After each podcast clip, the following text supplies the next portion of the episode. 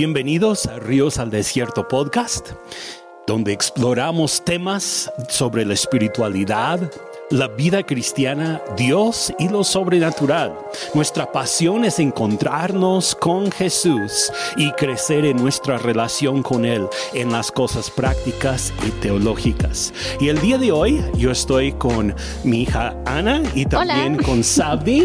hola, hola pues me da muchísimo gusto que puedan acompañarme el día de hoy. Hoy vamos a platicar un tema que tiene que ver con sus experiencias de escuela en casa. Ahora, hace muchos años, eh, pues eso de la escuela en casa, por lo menos aquí en México, fue algo raro, que pues cuando sabía que era. exacto cuando se escuchaba del tema la gente decía ay qué es eso eh, pero bueno desde la pandemia algunas cosas han cambiado pero de todas maneras es algo un poco extraño para algunas personas, ¿no? Entonces, pues vamos a estar platicando sobre este tema de escuela en casa.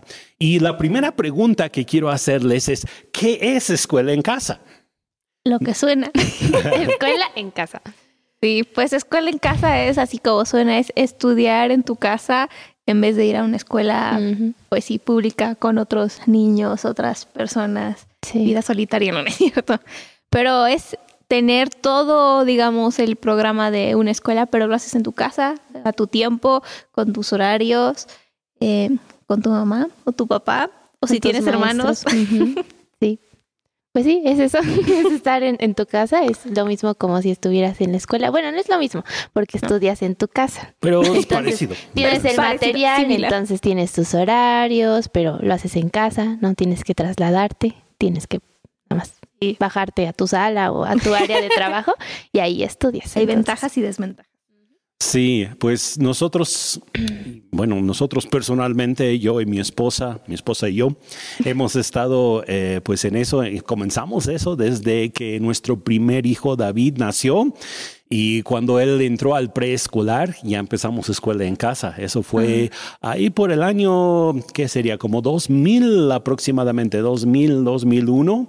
Y pues yo como papá estuve con mis hijos durante toda su primaria, secundaria, prepa, y pues ahora todavía estoy aquí con Ana, que está todavía estudiando, ya en un, bueno, es como un instituto bíblico aproximadamente, eh, en casa también. Y ha sido para mí una experiencia muy, muy interesante, muy, muy bonita, la verdad, muy bonito. Eh, pues una segunda pregunta que yo haría es, ¿es bíblico estudiar en casa? ¿Y qué dice la Biblia al respecto? Curioso eso. y estaba pensando en qué dice la Biblia sobre el estudiar en casa y no es así como que haya específicamente un tema así de, ah, pues sabemos que se hacía esto y esto y la Biblia como que diciéndote así se tiene que hacer, pero sí hay muchos no sé cómo decirlo, si mandatos, mandamientos, hacia pautas, hacia los padres, que ellos eran los responsables de educar a sus hijos. Y si vemos la cultura judía, era lo que hacían los papás, enseñaban a sus hijos el trabajo que ellos hacían. Entonces vemos a Jesús, ¿no? Su papá era carpintero, él aprendió a ser carpintero y así era la sociedad. Las mujeres no estudiaban, no tenían los mismos privilegios que los hombres y ellas básicamente se quedaban en casa con sus madres para aprender a ser buenas amas de casa. Pero también eh, yo creo que es importante destacar el hecho de que Dios dio a los papás la responsabilidad de educar a sus hijos.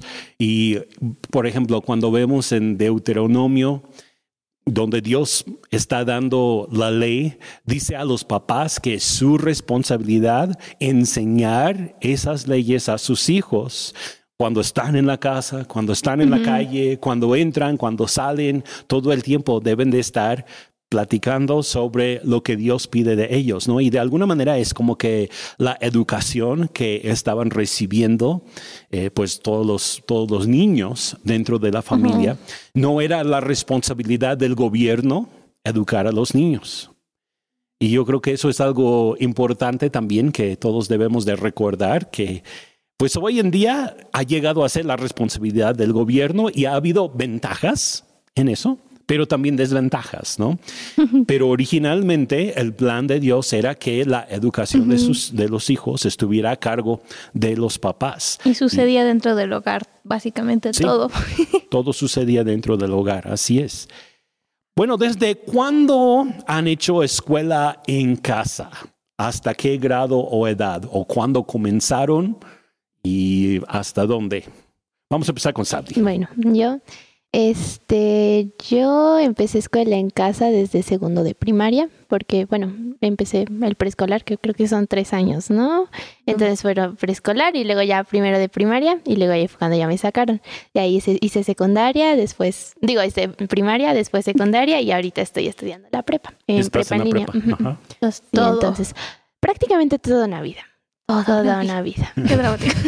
Yo desde siempre, yo nunca fui a una escuela física, me gusta decirle, como tú sí tuviste pues tu experiencia, ¿no? de ir a una escuela, yo nunca tuve esa experiencia siempre desde que me acuerdo, fue estudiar en mi casa, todo que es, pues sí, que es que viene antes de la primaria, kinder o lo que sea, todo eso, la primaria, secundaria, prepa, y ahorita también no estoy así como en una escuela física, estoy estudiando en línea, entonces aunque mis papás ya no son mis maestros y ya no son ellos los encargados, sigo estudiando desde mi casa y mi programa sigue siendo a mi tiempo, a mis horarios. Entonces yo toda mi vida así, no tuve la experiencia. fue toda la yo no tuve la experiencia de ti de por lo menos unos cuantos años ir. Como los cuatro años. Yo nunca fui.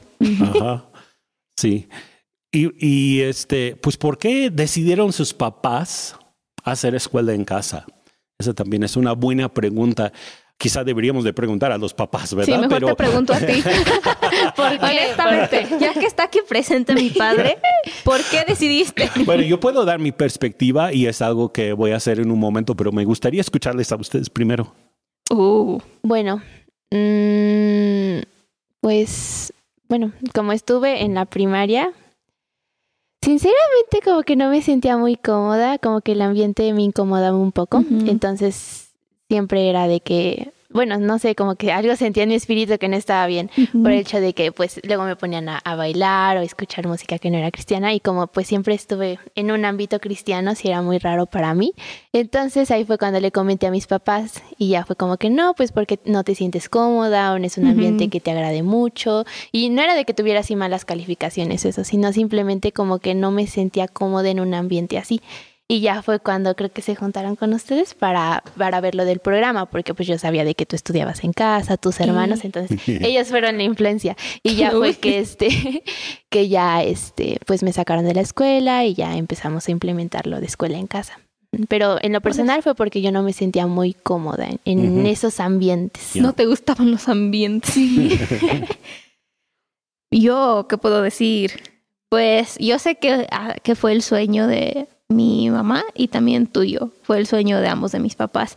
Y cuando mi mamá era joven, vio, vio a una familia educar a sus hijos en casa y le gustó muchísimo y era como un sueño que ella tenía y después creo también mi papá era un sueño que él tenía y por eso ellos decidieron hacerlo y si no mal recuerdo las historias, digo, estás aquí para corregirme, ¿verdad? Qué bueno. Está bueno. Verificar los datos. Pero si no mal recuerdo las historias, creo que cuando nació mi hermano David también estaban buscando escuelas en donde vivimos y estaban viendo y mi mamá me dice, ay, sí, a mí me encantaba esta y era lo que estábamos pensando, pero dijimos, bueno, vamos a intentar escuela en casa. Si lo logramos, pues lo hacemos. Y tantos años después lo lograron y aquí seguimos. Aquí seguimos. Entonces, según yo, ese es el cuento. Sí, sí, es cierto. Eh, en parte también para mí la decisión se basó en el hecho de lo que acabamos de platicar, ¿no? Que eh, en verdad, pues la palabra de Dios instruye a los papás que es su responsabilidad educar a sus hijos. Y al mismo tiempo, bueno, yo, yo tuve una experiencia muy diferente, ¿no? Yo de niño fui a una escuela cristiana. Eh, desde, la, desde el kinder bueno, tuve mi experiencia en una escuela pública, en el kinder, y luego después repetí el kinder. no, no, por, no porque no supiera lo que estaba yo haciendo, sino porque, bueno, así eran los programas. En la escuela pública era como Kinder 2 y ya en la escuela cristiana era como Kinder 3, ¿no? Eh, y este, entonces tuve yo esa, esa experiencia y luego después la primaria en la escuela cristiana, la secundaria y la prepa. Pero la escuela cristiana en donde yo estuve mm, fue un ambiente muy, muy negativo. Increíblemente, siendo una escuela cristiana, la influencia de los muchachos, la burla, bueno, todo lo que... El bullying. Sí, todo lo que se experimenta en las escuelas, era casi en muchos aspectos como cualquier otra escuela, ¿no? Y cuando yo conocí a unas familias que estaban haciendo escuela en casa y vi cómo sus hijos eran, cómo se comportaban, el ambiente que tenían en su casa y eso, pues también me, me fascinó la idea. ¿no? Y ahí es también como, de alguna manera nació el, el sueño de educar en casa. El gran sueño. Pues otra pregunta que les haría es este, si me pueden describir un poco el material que ocuparon a través de sus años de escuela en casa. Eh, bueno, yo conozco tu caso, pero el caso de Sabdi yo sé que es diferente, que han, ocupado varias cosas, pero me gustaría que describieran mm, pues cada quien describiera lo que, lo que estudió y, y, qué es el material que vio a través de sus años de escuela en casa. ¿Soy yo? Sí, está bien. en lo que sabes se Yo estuve inscrita en una escuela. Eh, el programa se llama, ah, caramba, Lighthouse Christian Academy. Es una escuela americana y en esa escuela estuvimos inscritos y lo que hacían era nos enviaban el material, entonces nos llegaban cajas de libros y lo cada que año las cada año nos llegaban nuestras cajas de libros y era aquí está tu trabajo para todo el año y nos llegaban las cajas y lo que ellos hacen en su material es tienen todas las distintas materias desde el kinder hasta la prepa y materias de todo y cada libro es como le llaman un pace y es como de depende en qué año vas porque ya cuando llegas a la prepa son más grandes que cuando estás en la primaria, ¿verdad? Pero estaban como entre 30, 40, 50 semanas y teníamos un periodo de alrededor de dos a tres semanas para terminar cada uno de esos libros y de cada materia había 12. Entonces teníamos que hacer seis en un semestre, seis en otro semestre de todas las materias. Teníamos que poner nuestras metas. Este día voy a hacer tantas y tantas páginas, este día voy a hacer tantas y tantas. Teníamos que cumplir con el trabajo porque al final de cada semestre teníamos que enviar los exámenes. Entonces, adentro de ese libro venía el examen en papel. Ese lo sacaba mi supervisor, que aquí está presente. El señor supervisor. el señor supervisor para servirles. Él lo sacaba, él se encargaba de los exámenes y yo hacía todo lo, de, eh, lo demás del libro, el trabajo, y cada libro al final tenía como un preexamen y eso me gusta mucho porque era así como que hacía el preexamen yo sola para prepararme para el examen y una vez que estaba lista, mi papá me daba el otro examen, le entregaba mi libro y tenía que hacerlo, lo calificaba y ya dependiendo mi calificación, lo que sacaba y todo. Y mandábamos esos eh, exámenes de regreso a la escuela, ellos los volvían a avalar, si se dice, a calificar, y ya era como el registro oficial de nuestras calificaciones. Entonces, así fue desde, desde la primaria hasta la prepa. Pero podrías describir un poco cómo eran eh, los libros que estudiabas? Teníamos cómics. Oh, qué padre. lo más divertido que, que estoy explicando. Bueno, teníamos depende mucho de la materia, porque eh, digamos un libro de historia teníamos como las partes que teníamos que leer y después teníamos que contestar así como llenar eh, los espacios de lo que recordábamos, lo que hacíamos y eso era los libros de historias de matemáticas, bueno, obvio es muy distinto, pero tenían las instrucciones paso por paso lo que tenía que hacer, cómo se resolvía el, el problema cómo lo podías hacer. Teníamos también un libro con las respuestas, entonces podíamos calificar todo. Una vez que hacíamos el trabajo, el supervisor nos daba el libro y calificábamos todo para ver dónde estás mal, dónde estás bien y así aprender. Entonces eran muy interactivos, por así decirlo, porque como lo hacíamos solos, pues más vale que sí. Y tenía de alguna manera también, eh, pues, un énfasis en la Biblia, ¿no? Sí, bueno, mi, mi, escuela fue muy bautista. entonces, la escuela en la que yo estuve es una escuela de una iglesia bautista. Entonces, teníamos, por eso digo los cómics, porque en cada cómic nos enseñaban como un valor de la Biblia, honestidad, eh, generosidad, y también teníamos que memorizarnos versículos y en cada examen teníamos que decir el versículo completito. por eso me sé muchísimos versículos y oye, fue bueno, fue buena memorización y incorporaban muchísimo los valores bíblicos y cristianos cristianos y los metían a todo lo que hacíamos. Entonces, contrario a lo que se educa en las escuelas públicas hoy en día, nosotros aprendíamos sobre la ciencia, pero desde un punto de vista de la creación. Aprendíamos sobre la historia, pero desde un punto de vista de cómo Dios ha estado tratando con la humanidad. Entonces hubo muchos temas que se incorporaron con la Biblia y aunque tenía una perspectiva bautista, era súper, a mí me encantó y era súper padre porque hasta en mi relación con Dios crecí por medio del programa y me acuerdo que Dios me hablaba por medio de los versículos. Y había días en que leía un versículo en mi Biblia llegaba a la escuela y el mismo versículo estaba en el trabajo que me tocaba. Y ay, Dios, sí, te escucho. sí. Fue de Dios. Y Sabdi, ¿cómo fue el material que tú ocupaste? A ver, déjame me acordar. Según yo, el mismo material que tú hiciste, yo lo hice, no sé si fue hasta mitades de primaria, porque después cambiamos. Los primeros años, ¿no? de primaria. Sí, porque fueron los primeros años y pues fue lo mismo de este, de rellenar versículos. Me gustaba porque era de rellenar versículos y todo eso. Y pues, bueno, mi hermana también estudiaba eso, entonces éramos como compañeras. De ahí ya fue como a mitades de primaria, ya fue que empezamos a cambiar el material. Entonces, en lugar que fuera, bueno, por parte de, de esa escuela que nos dieran el material, este, nosotros trabajábamos con libros de la SEP. Entonces, pues teníamos todos nuestro, nuestros libros, nos los enviaban, una, una maestra, no sé de dónde, mi mamá la conoce, pero nos enviaba los, este, los libros. y este, y bueno, eh, yo recuerdo de que cuando empezamos con, con el mismo material que tú hiciste, me acuerdo que siempre teníamos que llenar una una tablita, ¿no? Con, las, metas. diarias. Entonces eso se nos quedó mucho como para la organización. Entonces era de hacer cuatro hojas de este, bueno, cuatro páginas de nuestro, de nuestro libro ya de historia y de, de ciencias y todo eso. Entonces así nos ordenábamos y trabajábamos con esos con esos, este, con esos libros. Y después en la primaria, de ahí, este, yo me acuerdo que, en la secundaria, perdón. Ya, decir, sigues en la primaria. No, no, no, no, lo repetí. no lo repetí. Ya, este, ya para la secundaria, ya lo hicimos en línea, fue secundaria en línea y también nos basamos mucho en libros, este, de la SEP, que, eh, para material, todo eso. Y en eso lo completamos y ya para la validación, validación, validación, ya me estoy trabando, validación tuvimos que completar un examen, bueno, para, para ya que completáramos la, la secundaria.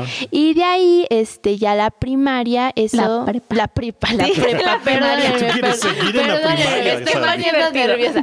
Este, la prepa ya ese lo hicimos por medio de un programa de parte de, de la CEP. Y ahí lo hicimos y se supone de que ese programa lo puedes hacer, este, no depende de tu edad. Entonces ahí eh, ya vienen todos tus, este, todas tus metas y todo eso. Y se supone que cada mes te viene una materia diferente. Entonces creo que el, el, programa es muy distinto. Y así fue que... Pero entonces hiciste realmente la prepa o estás haciendo la prepa en línea totalmente. Sí, desde tu línea, totalmente. Desde tu casa, pero en línea. Sí, ahí en la computadora. Ya, ya, tus papás no están encargados de ti en esto. No, en eso ya no. Ahí ya tengo este mi asesor, mis maestros que son los que me enseñan, los que me califican. Adiós, mamá. Y mis papás pues ya, ya no se encargan de eso. Ajá. y, y, ahora platícanos unos minutos acerca de tu experiencia en BSSM. Uh, otra experiencia distinta. Tan, tan, tan. pues sí, porque ahora mis papás ya no son mis maestros, porque tú fuiste mi maestro desde finales de la primaria hasta la prueba, porque corría mi mamá. Perdón, mami, te amo. la amo mucho. Pero se aprecia el apoyo. Pero aprecia el apoyo en las matemáticas y demás. Sí. Y ahora, bueno, me gradué de la prepa hace dos años, aunque ustedes no lo crean. Todavía me preguntan que en qué semestre voy y yo que cómo. Todavía te dan menú Todavía me dan menú infantil, pero disculpen, tiene dos años que no voy a la prepa. Y terminando la prepa decidí que quería hacer este programa de, de la iglesia de Bethel en California, su escuela de Bethel School of Supernatural Ministry, que es como la escuela de ministerio sobrenatural. Y justo ese año, después de que, el año en que mi último año de prepa abrieron su programa y lo empezaron a hacer en línea, yo dije, oh, eso me llama la atención porque no quería honestamente irme hasta California a hacer el programa. Y fue completamente en línea que lo abrieron. Me metí a ese programa hace dos años, terminé mi primer año, ahorita voy a, estoy a punto de terminar mi segundo año. Ay, qué triste y qué bonito, pero bueno. y ese programa es completamente distinto porque, bueno, no es una como una persona me preguntó si era un bachillerato y yo no, nada que ver, no tiene nada que ver, pero tampoco es como una universidad porque no, es, ¿cómo se dice? Acreditada por el gobierno, nada más te dan un certificado, es una escuela de ministerio en sí, pero es un poco distinto a lo que todo mundo piensa cuando piensa en, ah, pues vamos a ir a estudiar la Biblia, historia bíblica, teología, esto, el otro. Es muy distinto porque es sumamente práctico y nos equipan básicamente para saber cómo hacer la vida con Cristo. Suena curioso. Y este sistema es distinto. Todas nuestras clases son en línea en Zoom Y nada más tenemos una a la semana que es en YouTube por la calidad del audio, que cuando tenemos sesiones de adoración lo hacen en YouTube por el audio porque sí suena mucho mejor para nuestros oídos. Y todo lo demás es en Zoom. Tenemos grupos que le llaman grupos de avivamiento y cada semana nos, nos vemos con nuestro grupo de avivamiento. Hay entre 30, 30 y algo personas en cada grupo. Tenemos un pastor y tenemos todos nuestros compañeros. Nos vemos cada semana, ahí compartimos, eh, nos ministramos los unos a los otros, somos activados en lo que hemos aprendido aprendido y después de una hora con ellos nos vamos como en grupos más pequeños, en salas de, ¿cómo se llaman? En Zoom, las salas de... Pues, las otras salas, salas de Zoom. y ahí adentro tenemos nuestro grupo pequeño y ahí tenemos con uno de nuestros mentores de la escuela y en mi grupo hay otras tres mujeres. Son increíbles, son muy buenas mujeres. y con ellas nos vemos también una hora cada semana y es donde platicamos, nos conectamos más, es como el círculo más íntimo, ¿no? Porque el otro es un poquito grande. Y eso es cada semana tenemos clases sobre ministerio, prácticas, de todo. Es como un programa muy muy redondo, por así decirlo. Sí, porque también hay teología, realmente tenemos, sí, es lo que iba a decir. Tenemos, hemos tenido clases de mujeres en el ministerio, clases del libro de los hechos, clases sobre sanar a los enfermos y cómo orar por enfermos. Los últimos tiempos, este, ¿cómo se llama? Apolo, no qué, estoy. Apología. eso, se me van las palabras. Y entonces tenemos clases de todo, tanto teológico, pero también tenemos un énfasis muy práctico. Entonces aprendemos a ministrar a personas en la iglesia, a ministrar a personas en el trabajo, porque hay gente de todo, de todos lados. Hay personas que trabajan en empresas, que son jefes de sus empresas, incluso hay personas que son mamás que educan a sus hijos en casa, como ustedes nos educaron. Hay personas que son pastores, hay de todo y la meta es equipar a personas que van a llevar avivamiento al mundo. Y también ya abrieron su escuela en español, BSSM Español, si alguien gusta ver eso, pues estoy aquí promocionando mi escuela porque ha sido increíble, creo que han sido dos de los mejores años y aunque es en línea, se siente la presencia del Espíritu Santo y recibes lo que recibirías si fueras en persona. Entonces, bueno, sigues en casa. Sigo en casa. Con escuela en casa. Con escuela en casa de alguna, manera. aunque ya no eres mi profe. ya, Eso ya cambió.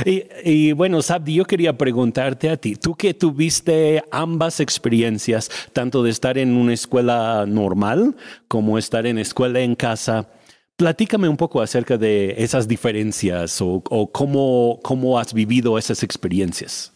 Bueno, la primera diferencia es que tienes que salir de tu casa cuando, De ahí, este, bueno, pues de lo que yo recuerde, pues era de mm, del recreo, de convivir con los niños, de que viniera un, un maestro que se especializaba en cierta área de, la materia y ya este, ese, maestro pues ya te enseñaba y teníamos luego este... Um, se me fue, se te fue la palabra. Pero, pero vamos a, decir, eh, ya que cambiaste escuela en casa, ¿fue algo difícil para ti adaptarte a eso después de haber estado en la escuela? No, en realidad no, porque creo que siempre fui um, responsable, entonces siento de que fui este muy autosuficiente en eso, entonces no tenía que depender de los maestros. Y aparte como fue, bueno, cuando estaba muy pequeña y mis, mis maestros en realidad ahora son mis papás, entonces siento que no cambió mucho en eso. Siento que sí se me facilitó un poco porque pues ya tenía que yo ser responsable, yo tenía que encargarme de mis horarios y no era de que, ay no, hoy no tengo ganas de hacer escuela, no voy a hacer, si era de que tenía que hacer. Todos los días. Y tenía que ser muy responsable y muy disciplinada, pero no, en realidad no, no se me dificultó mucho. Pues, ¿cuáles son algunas de las ventajas y desventajas de escuela en casa? Yo, yo me emociono. Creo que una de las ventajas más grandes de escuela en casa es que eres dueño de tu propio tiempo. Y por lo menos con el programa que nosotros hicimos, nada más poníamos metas diarias y si las cumplíamos, nunca teníamos tarea. Si hacíamos el trabajo diario que se tenía que hacer, no tenía que estar toda la tarde haciendo tarea, no tenía que estar tantas horas en la escuela. Me acuerdo que platicando con mis amigos siempre era, ¿de qué hora, qué hora vas a la escuela? Y me decían, y yo, wow, yo solo paso luego tres, cuatro horas y ya se acabó por todo el día y tenía mi día libre y podía jugar y divertirme y hacer todo. Entonces, para mí esa es una de las ventajas. Sí, eres dueño. ¿Y, por, por, qué crees que los que hacen escuela en casa tienen más tiempo libre? Ay, nos enfocamos más a lo mejor. Creo que son, ¿cuál es la palabra? Como que hay más tiempo para concentrarte y ser intencional con lo que haces y no es como que tienes que ir a una clase, tienes que ir a otra clase y a otra clase y a otra clase y te dan tarea de todo. Básicamente vas, haces lo que tienes que hacer, lo estudias, eres intencional con tu tiempo. Si quieres un recreo, si yo me tomaba recreos. Entonces sí hay, sí. hay recreos en escuela en casa, ¿ok? Sí, Porque nosotros podemos hacer lo que queramos con tal de que cumplamos todo. Y pues hay ese tiempo de ser intencional y lo que aprendes, aprendes. Y para mí es lo que me ha dado mucha risa porque antes, como casi no se hablaba de este tema, las personas decían, ay, esta persona, ¿qué va a aprender en, en su casa? Se me hace que no sabe nada. Y como que estadísticamente los que estudian en casa siempre terminan siendo más inteligentes que los que van a una escuela. Pues ahí está el ejemplo de tu hermano, ¿verdad? De alguna manera. Salió genio. Yo no salí tan genia, pero, pero él salió así. Sí, David estudió una ingeniería en Estados Unidos, en la universidad, y después eh, pues ya pasó a, un programa de doctorado, donde está ahora Qué ahora mismo, ¿no? sí. ¿Y, y qué, qué, ventajas y desventajas ves tú en, en el asunto de escuela en casa? Mm, bueno, ventajas siempre he visto como lo que tú dices de que manejas tu tiempo. Alguna desventaja tal vez sería el hecho de que no tienes compañeros o todo eso. Y digo, ya depende mucho de la persona, ¿no? Y en mi caso, pues yo como estuve con mi hermana en, bueno, creo que durante la secundaria y la mitad de la primaria, siempre nosotras nos metieron en el mismo grado. Entonces prácticamente ella era, e, ella era mi compañera. Pero tal vez esa podría ser una desventaja en el ámbito un poco social, de que no, no convives mucho, porque pues siempre estás con tu círculo más cercano, que es tu familia, y de ahí pues no tienes que salir otra cosa. Yo me acuerdo que siempre era, bueno, que salía y siempre a, a reuniones de la iglesia o todo eso. Ese era lo único que salía. Y ventajas me gustó mucho porque, bueno, como tú dices, manejaba muchos mis horarios, podía ser responsable de mi propio tiempo, no tenía tarea, también ese era una ventaja. Y por ejemplo, ahorita en, en este, en la prepa, sinceramente a comparación de, de, algunas amigas que escucho que sí, bueno, tienen prepa y es pública, sí tienen muchísima tarea. Y por ejemplo, ahorita en el programa en que estoy estudiando, como que es, mucho más ligero porque todo un mes te, te, enfocas en una sola materia y ya como que tú ves tu propio progreso y no tienes que hacer tanta, tanta tarea. Entonces, esa es una de las ventajas y de la desventaja. Yo puedo pensar en otra desventaja. Y digo, yo nunca fui a una escuela así en persona, pero también por lo que he escuchado de muchas amigas. Y eso, cuando estudias en casa, no tienes que estar tratando con el maltrato de maestros, porque me ha tocado escuchar de tantos maestros que dan más tarea de lo necesario o luego se agarran a ciertos estudiantes, como decimos en México, de su puerquito, o luego nada más están siendo groseros, irrespetuosos o hacen de las suyas en vez de hacer lo que tienen que hacer, enseñar, ir al grano y educar bien. Y digo, no estoy diciendo que todos los maestros son así de ninguna manera, hay unos que sí son muy buenos maestros, pero esa es una buena ventaja, no tienes que depender de los moods de una persona, no tienes que depender si la persona quiere o no quiere, tú puedes aprender y absorber lo que necesitas absorber solo. Y una de las cosas que yo he escuchado a muchos papás decir, ¿no? Es, ¿qué les va a pasar en cuanto a lo social? ¿No? Como lo ah, que Sabdi estaba comentando.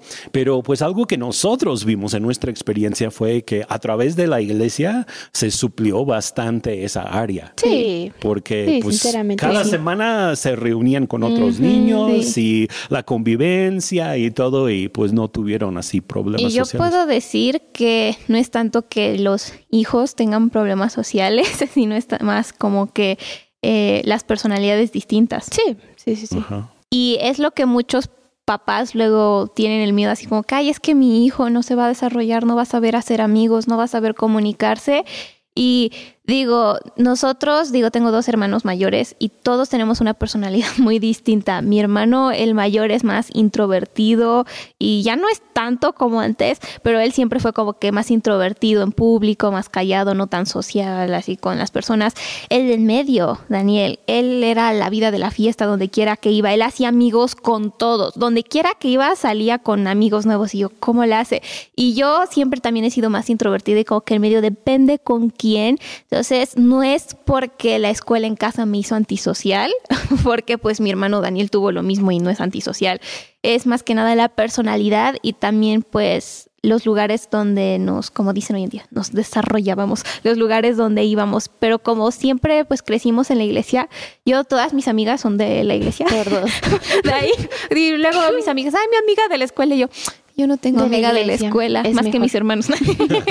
Pero de todas formas sí tengo amistades y sí he aprendido a socializar, aunque no es mi cosa favorita por mi personalidad, pero no es porque estudié en casa, ni sino es porque soy así yo en mi personalidad.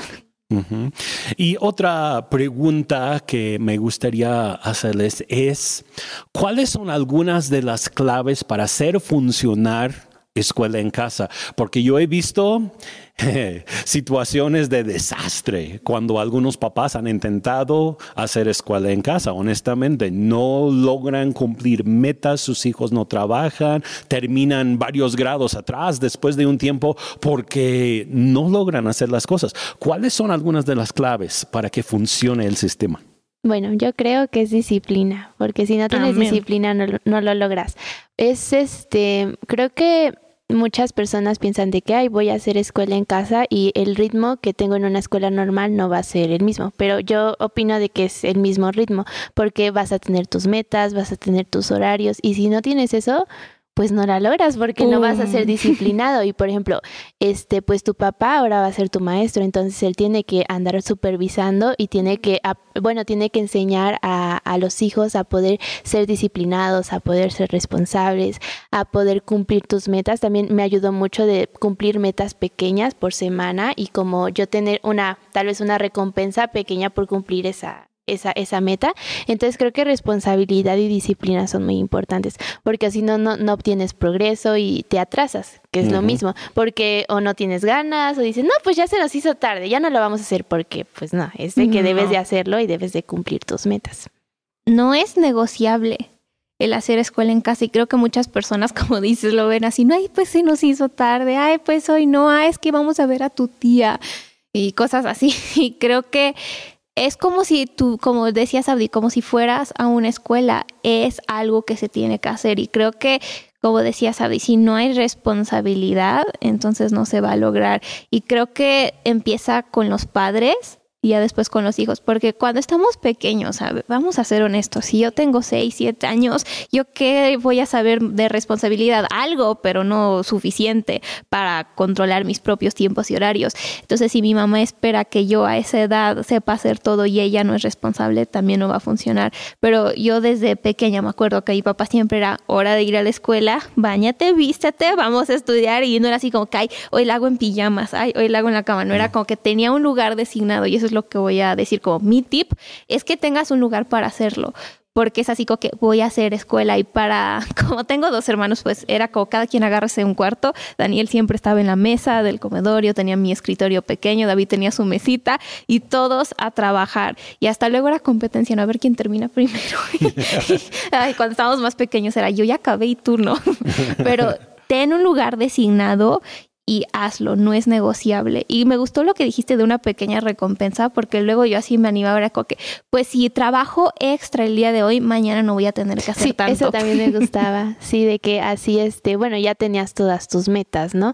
Entonces decías, no, pues puede ser, tengo un compromiso el viernes, ¿no? Pues voy a apurarme el jueves y ya voy a tener el viernes libre y así no me atraso. Y también creo que ser, el ser autosuficientes, porque por ejemplo, yo Em, ya en la prepa pues debo de ser autosuficiente, no me deben de estar acarreando, no es de que mis papás estén tras de mí, porque yo sé de que son mis calificaciones, yo sé de que tengo que cumplir mis tiempos, entonces eso te hace ser muy responsable. Por ejemplo, mm, bueno, tengo otra hermana, Madai, que también estudia en casa, y yo la veo y ella también es muy responsable en eso, porque ya sabe sus metas, ya sabe qué va a hacer, ya saben que tal vez se atrasó, pero debe de adelantarlo y así. Entonces ser autosuficiente y así poder cumplir tus metas tú solito. Ahora, describan un poco su, su rutina diaria. Rutina diaria.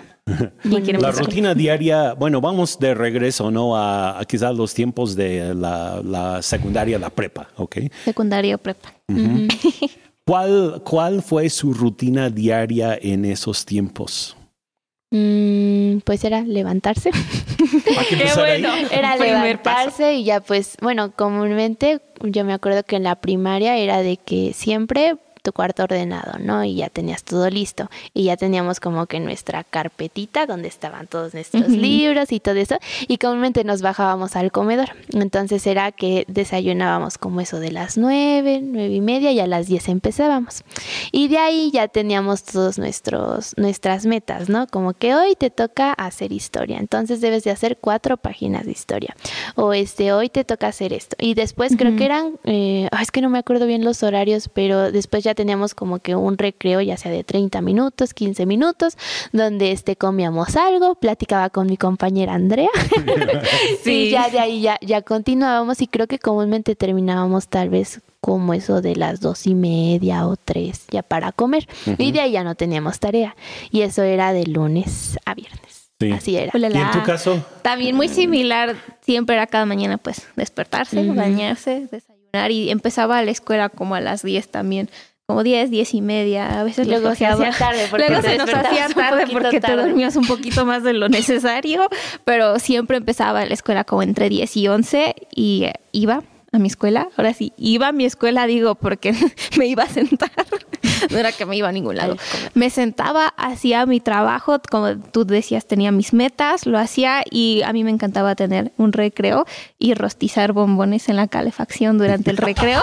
Qué Ventajas de escuela en casa, ok. Podía comer bombones en mi recreo rostizados, tomar un tecito. Cuando tenía mis hermanos aquí en casa, pues nos poníamos a platicar y hacer ridícula la vida y si mi, mi hermano se ponía a tocar el violín y no sabía tocar, era mucha drama. Pero ya después, cuando estaba sola, pues nada más un recreo pequeño, terminaba el trabajo que no había terminado, a lo mejor tenía que leer unas páginas de un libro, hacer lo que hacía, y también terminaba mi escuela como entre dos, dos y media, tres. Si era un día fácil, luego terminaba hasta la una, una y media. Sí, luego te adelantabas porque tenías prisa de hacer algo, no sé, jugar. Sí. Y ya le adelantabas. Le, echaba ganas cuando tenía prisa y terminaba muy pronto y ya no tenía nada más que hacer el resto del día. Entonces comíamos y ya la tarde, bueno, en mi caso, como pues soy hija de pastor, me tocaba ir a la iglesia, una reunión de esto, del otro. Y como dices, luego si teníamos un compromiso, me adelantaba y ya no tenía el trabajo. Pero así era todas mis semanas, lunes a viernes.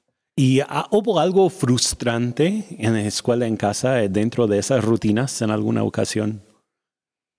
Mm. Que no sé si es de la rutina. Digo. No es tanto de la rutina. No es tanto de la rutina. sino que las matemáticas. bueno, eso sí, sí hay materias difíciles, ¿no? Pero de la rutina. Algo frustrante en la rutina, para mí creo que no, porque siempre fue muy estructurada y desde que inicié hasta que terminé, siempre era así como que lo vas a hacer, esto es lo que hago y pues es mi vida, honestamente no conozco otra cosa, entonces no fue frustrante. Cosas que sí llegaron a ser un poco frustrantes, pues son cosas que que sucede en todas las casas, ¿no? Que mi hermano estaba molestando a mi otro hermano y no me dejaban terminar porque estaban ahí, hable y hable y peleándose. Y yo cállense, no quiero trabajar. o que la geometría que me estaba rompiendo el cerebro y lloré todos los días durante geometría y fue muy desesperante. Pero dentro de la rutina creo que no fue para mí. Ni para ti. A mí me pasaba que me distraía, sí me acuerdo. Y este, luego era de que mi mamá se ponía a platicar, bueno, estaba en la cocina, ¿no? Y platicaba con mi papá y yo estaba en el comedor. Y luego sí me pasaba que me distraía, o luego el hecho que estuviera con Andrea, luego nos poníamos a platicar y ya, ya apunté a trabajar así. Pero eh, eh, bueno, ya quitando eso, no hubo como que Nuestros compañeros fueron los difíciles. bueno, pero eso. pasa en todas las escuelas, ¿no? Sí. pero realmente una de las ventajas de escuela en casa es que no hay tantos niños y tantas distracciones. y no, el, maestro o la maestra no tiene que poner atención a tantos otros niños que te deja a ti a un lado, ¿no? La calidad de la atención es muy alta porque tus papás invierten en ti. Pues Exacto. Bueno, pues una de las ventajas de educar en casa es que los papás ayudan a determinar los valores que van a recibir a través de su educación. Eh, ¿Cómo fueron moldeados sus valores al ser educadas en casa? No sé quién quiere comenzar.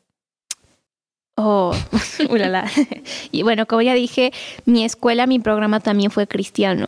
Entonces crecí en un hogar cristiano, fui a una, a una escuela cristiana, a una iglesia cristiana. Entonces toda mi vida siempre fue Jesús, siempre ha sido Cristo. Y como que para mí eso me marcó mucho porque desde pequeña descubrí que Dios era una persona real, que Dios existía y mis valores pues fueron muy cimentados en la Biblia y en lo que la Biblia enseña. Entonces aprendí cosas como honestidad, generosidad, no mentir, a ser amable con las personas, a ser amable con mis amigos. Aprendí todos los valores bíblicos y entre más fui creciendo, digo, a lo mejor en estatura no, porque sigo bajita, pero entre más fui creciendo, entre más fui creciendo se empezó a hacer más mi decisión. Y creo que es donde muchos papás luego dicen, ah, pues si va a una escuela cristiana, entonces va a tener buenos valores. Y digo, es como mitad de la ecuación, porque al fin de cuentas yo también decido, pero mis papás que aquí está presente, hicieron un excelente trabajo educándonos bien y dándonos buenos valores y también dándonos ese amor y esa atención y siempre guiándonos hacia Dios y hacia lo correcto. Pero entre más crecí ya llegando a la prepa, fue donde buscar a Dios se convirtió en mi propia decisión. Ya no era como que, pues es que voy a una escuela cristiana y es que voy a una iglesia cristiana, no. Y fue mi propia decisión, pero yo ya había visto demasiado como para no creer en Dios, ¿no? Yo ya creía en Dios, había visto hacer cosas a Dios que nadie más puede hacer. Entonces fue mi decisión de, ok, aunque estoy en un ambiente cristiano, no es nada más porque estoy en el ambiente, es porque decido hacerlo. Entonces así es como me formó a mí, por decirlo.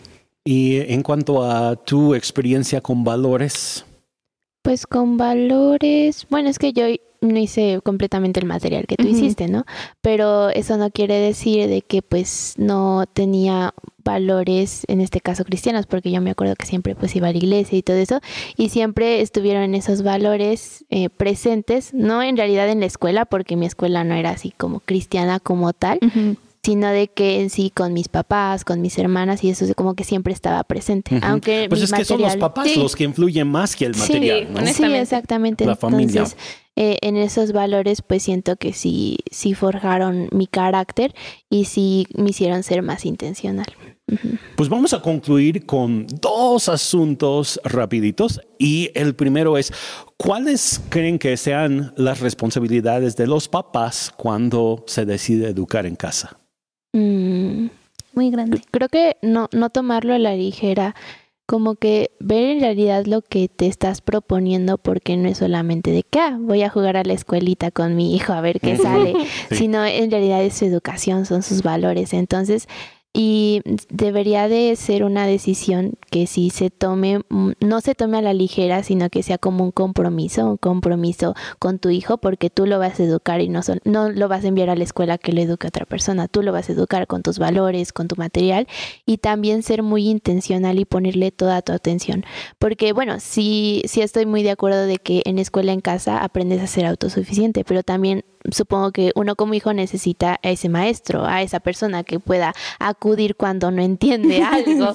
Entonces creo que es este es algo que se debe de tomar muy en cuenta cuando quieras, es, bueno, cuando quieras este Em, decidir que tus hijos estudien en casa y de que tú vas a ser su maestro, de que van a requerir todo tu tiempo, todo tu apoyo, van a requerir, bueno, de que incluso te prepares un poco, porque pues sí, no es nada más andar. Es la verdad, es la verdad. Y que te prepares para que tu hijo pueda absorber todo lo que tenga que absorber como si fuera en una escuela. Sí.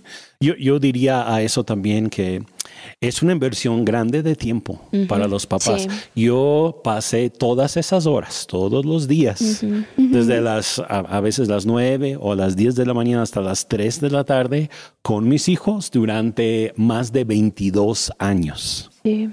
Wow. Sí, Alguien denle un, trofeo a este hombre. No, pues no, estoy diciendo por eso, lo, estoy diciendo porque sí requiere de compromiso, de dedicación y de tiempo. Y, y bueno, para, para concluir el día de hoy, Ahora que ustedes han pasado por esta experiencia de escuela en casa, ¿creen que vale la pena? ¿Y les gustaría educar a sus propios hijos algún día en casa si tuvieran la oportunidad? Mm, no sé, bueno, yo mm, antes sí decía de que no, sí me voy a echar todo hasta la, hasta la prepa, ¿no? Pero sí es un trabajo, sinceramente. Entonces, el hecho de que tenga a mis hijos, yo creo que sí, bueno, sí los voy a tener que educar de una forma en que tengan valores firmes y valores que no se titubeen por, por, por, por la gente, por el mundo. y creo que ya va a depender mucho de lo que quiera mi marido y yo. Pero sí, sí me el futuro marido, por Entonces, este, sí me gustaría, me gustaría, es que no sé, tengo tal vez dos opciones. Una sea de que todo el, el ciclo escolar sea en escuela en casa, otra es de que los primeros años sean en casa. Entonces me gustaría que en esos primeros años ya pueda como que yo inculcar los valores, yo poder este poner como que esas las bases, esas bases para que puedan crecer. Entonces, aún no, le no, lo he decidido concretamente. no, claro que no. ni marido tiene. ni marido tengo, ni novio tengo. Entonces, no lo, no lo he decidido, pero sí es algo que me gustaría y sé de que sería un gran reto para mí, pero sí, es algo que también me gustaría. ¿Y, tú qué piensas? ¿Valió la ah, pena? Para mí sí valió la pena hacerlo, yo como persona. Ahora, ¿educaría a mis hijos en casa? Yo diría que por los motivos correctos, sí, porque hay muchos motivos. Y platicando con varias personas que han estudiado en casa, luego hay, hay niños que luego necesitan cosas distintas en momentos distintos de su vida. Me gusta lo que Sabdi dijo, que en el inicio los educaría ella, y yo siempre he tenido eso en mi corazón porque Dios me dio la responsabilidad a mí. Sí. Y es lo que le decía a mi mamá, si tú no educas a tus hijos, alguien más lo va a hacer en cualquier tema, sea un tema grande que va a afectar sus vidas o sea un tema pequeño, donde quiera que ellos vayan, si tú no los educaste, alguien más ya lo hizo por ti y ya no puedes como que volver a reclamar eso de regreso, ya no lo puedes volver a obtener. Entonces, para mí es sumamente importante porque si Dios me da un hijo, es mi responsabilidad y es mi tesoro, por así decirlo, y yo soy responsable. Entonces, por esos motivos, si ahora hay padres que es como que, ah, pues nada más vas a ir a una escuela cristiana, una iglesia cristiana, y hacen como que el mundo muy pequeño. Y digo, al fin de cuentas, esa no es la comisión de Cristo. Él dijo, vayan al mundo. Y yo no quiero que mm, yo no quiero educar a mis hijos de tal manera que estén como dentro de una burbuja, por así decirlo, y después entren al mundo y sea como todo un shock cultural de qué está pasando, el mundo no funciona así. Entonces, yo sí quiero educar a mis hijos en casa, pero también quiero proveerles con con las herramientas para entrar al mundo con los ojos abiertos, por así decirlo, y para no ser influenciados, sino influenciar sabiendo 100% cómo son las cosas y cómo es la vida. Entonces, ahí está mi opinión. Está, muy bien, muy, muy bien. Pues eh, me gustaría concluir este tiempo orando por los papás que están considerando esta posibilidad, que el Señor les confirme, que les guíe y que puedan tomar la decisión correcta. Ahora, no es necesariamente la decisión correcta para todos hacer escuela en casa, pero quizá en el caso de algunos sí y pues que el Señor les dé discernimiento en cuanto a eso. Pues vamos a orar. Padre, yo quiero darte las gracias por esta plática y también por los hijos que tú nos das. Tú nos das hijos con el propósito de que nosotros los eduquemos y los lancemos hacia su destino, su futuro que tienen en ti. Y Padre, quiero pedirte por los papás que están escuchando en este momento, que están considerando esta posibilidad de educar en casa o quizá no. Eh, padre, te pido que tú les confirmes cuál es tu voluntad para su situación específica, para su familia y para el futuro de sus hijos. Eh, padre, dales la gracia a los que están haciendo la escuela en casa en este tiempo, tanto a los papás como a los hijos, que puedan eh, fluir a través de este proceso en armonía, en amor. Y también, Señor, quiero pedirte por los, los muchachos, los niños, quizá los de aún de secundaria, de, prepa, que eh, están luchando quizá con algo en estos momentos. Te pido que tú pongas sobre sus vidas la revelación de tu Espíritu Santo, que les reveles a Cristo en estos momentos, en el nombre de Jesús. Y Padre, gracias, gracias porque sabemos que tú nos has comisionado con educar a nuestros hijos y queremos hacerlo de la mejor manera, en el nombre de Jesús. Amén. Pues les agradezco. Muchas gracias, chicas. Gracias, Abdi, por acompañarnos en esto. Gracias otra vez, Ana. Yo aquí siempre ando. sí, tú siempre estás con nosotros, pero me dio gusto también tenerte con nosotros hoy, Abdi. Y pues les agradezco a ustedes también por poner atención a este podcast. No se les olvide suscribirse, eh, pues también dar algún comentario positivo si pudieran eh, ahí en la misma plataforma donde tú estés escuchando el día de hoy. Yo sé que algunos nos están viendo a través de YouTube, otros están eh, en algún canal de podcast, sea por medio de Spotify o a través de Apple o de algún otro, pero pues nos haría muchísimo a llegar a más gente si ustedes pudieran tomar esos pasos. Pues muchas gracias y nos vemos en el próximo episodio.